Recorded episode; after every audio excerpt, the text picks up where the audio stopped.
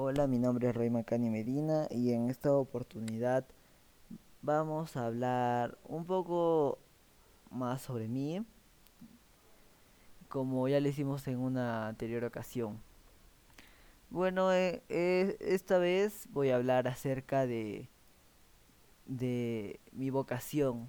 Vamos a hacer un gráfico con el que vamos a hallar mi vocación.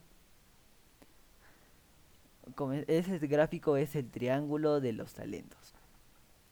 Les explico un poco para, ah, para que entiendan en qué consiste. Bueno, como ya sabemos, eh, algo obvio que el triángulo está compuesto por tres vértices y tres lados. Lo interesante de este gráfico es de que en cada lado vamos a colocar características mías. Ok, comenzamos con el primer vértice, que es aquello que me gusta. Eh, yo puse que a mí me gusta liderar, diseñar, eh, me gustan mucho las matemáticas y escuchar música en mis tiempos libres. En el segundo vértice, aquello que hago bien. Eh, para esto le pregunté a uno de mis amigos y él me dijo eh, que soy una persona racional, una persona que, que siempre que va a tomar una decisión o, o va a hablar algo, lo piensa, lo piensa bien. Em, también me dijo que soy una persona creativa, una persona optimista, una persona responsable y una persona muy buena en matemáticas. El tercer vértice nos, eh, es aquello que puede beneficiar a la sociedad o a mí. Yo puse, eh, yo me considero una persona que siempre que ve a alguien muy triste o desanimado, lo motiva y le da fuerzas. Por eso coloqué dar ánimo.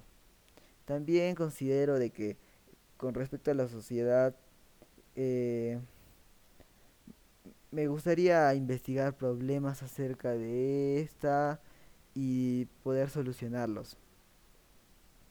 También me considero una persona muy caritativa y una persona que ayuda en las nobles causas. Bueno, pues dijimos de que el triángulo tenía tres vértices y tres lados. Ok, hablamos, ahora vamos a hablar acerca de los lados. El lado que une al primer y segundo vértice es la pasión, que une lo que me gusta con lo que hago bien, es la pasión. El segundo lado que une el, lo que hago bien con lo que puede beneficiar a los demás y a mí mismo es la profesión. Y finalmente el tercer y último lado que une lo que puede beneficiar a la sociedad y a mí mismo con lo que me gusta es mi misión. Bueno, ahora pasaremos a unas preguntas.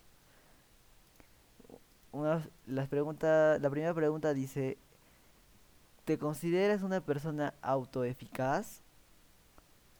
Bueno, yo considero, yo sí me considero una persona autoeficaz. Al comienzo, eh, no, no, no mucho, pero con el paso de estos años, con el paso de la secundaria, eh, sí, porque he pasado muchos sucesos con los que ya me he dado cuenta de todas mis habilidades y a y a pesar de que sea una situación difícil, sé que puedo confiar en ellas. La segunda pregunta nos dice, ¿cuáles son tus limitaciones para un chico de tu edad hoy en plena pandemia?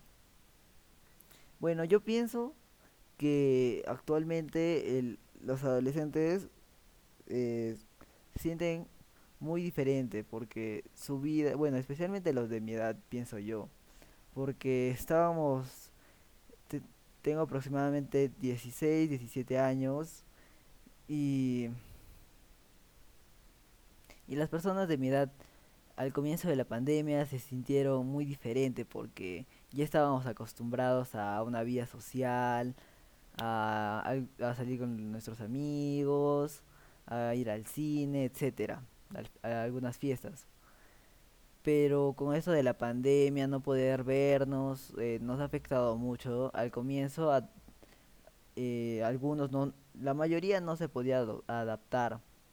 Y as- hasta ahora, eh, ya siendo el segundo año, con un estilo de vida diferente, siento que ya la, la mayoría ya se ha logrado adaptar.